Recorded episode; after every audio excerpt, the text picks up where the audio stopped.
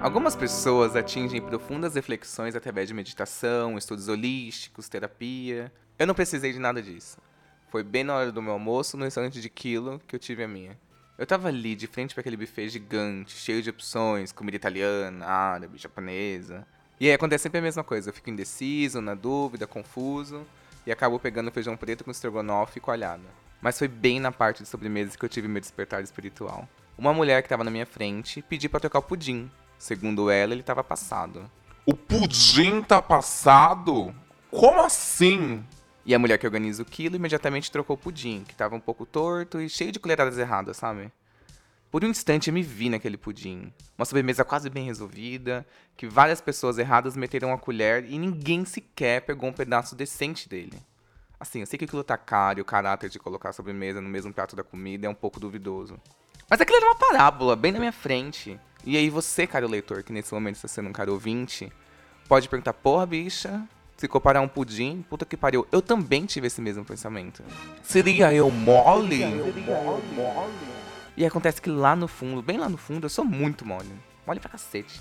A questão é que eu tento ao máximo esconder essa vulnerabilidade, criando camadas e mais camadas de açúcar cristalizado, até o ponto que eu não consigo definir se o que eu tô sentindo é carência ou fome. E nessa minha busca para tentar não ser alguém mole, o máximo que eu consigo alcançar foi o quindim, um pouquinho mais firme, mas mais por questão de quantidade de ovos do que qualquer outra coisa. E a verdade é essa, quem nunca se sentiu pudim rejeitado? Todo mundo que eu conheço. Mas é o seguinte, Essa mamata vai acabar. Porque um dia o Pudim vai abraçar as imperfeições dele e vai perceber que não é obrigado a ficar com ninguém que ele não queira. Mesmo que seja por um motivo besta. Vai ter um estalo e vai se cansar de dar pedacinhos pra quem não presta. Enquanto a pessoa que fez o Pudim se sentir mal por ser quem ele é, ela vai ser só mais um crédito no final do filme. Isso se o Pudim se lembrar de colocar. Repita comigo. Eu sou bonita, não tenho estria, meu peito é duro, eu não tenho uma cirurgia plástica, não tenho nada.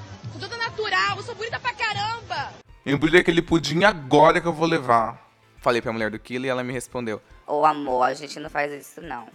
Ainda bem, porque eu detesto pudim. Enfim, foi para isso que eu decidi fazer esse podcast.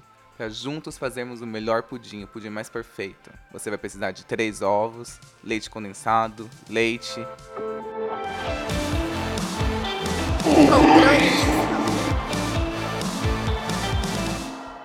Oi, eu sou o Y, tenho. Oi. Gente, pera. Oi, eu sou o Y, tenho 29 anos e isso que você acabou de ouvir não foram peidos, é o meu cachorro, um pug. Vez ou outra ele vai aparecer por aqui. Enfim, eu sou o criador do controley.com.br e se você não conhece, é lá onde eu escrevo sobre dates bizarros e também sobre a vida. Já publiquei alguns zines, se você quiser ajudar aqui a mana, dá um Google aí que vai ser bastante bem-vindo. E aqui eu vou chamar alguns amigos para juntos refletirmos sobre a vida e por que a Marta foda. Ao final de cada episódio eu vou disponibilizar uma playlist no Spotify, porque eu acho que a música ajuda a gente a refletir mais ainda. Ah, e se você quiser me encontrar pelas redes sociais, é através do arroba controley, tudo junto fica controlei. E por último, não menos importante, esse podcast será semanal, irá ao ar toda quarta-feira. E se você quiser mandar um alô ou contar sua história, manda um e-mail para contato do controle gmail.com. Lembrando que aqui é como linha direta e sua identidade pode ou não ser mantida no mais absoluto sigilo. Vai da sua escolha. A gente tá pegando bandido por semana. Ah, e só pra deixar claro, gente, eu acredito no amor, não desisti, viu?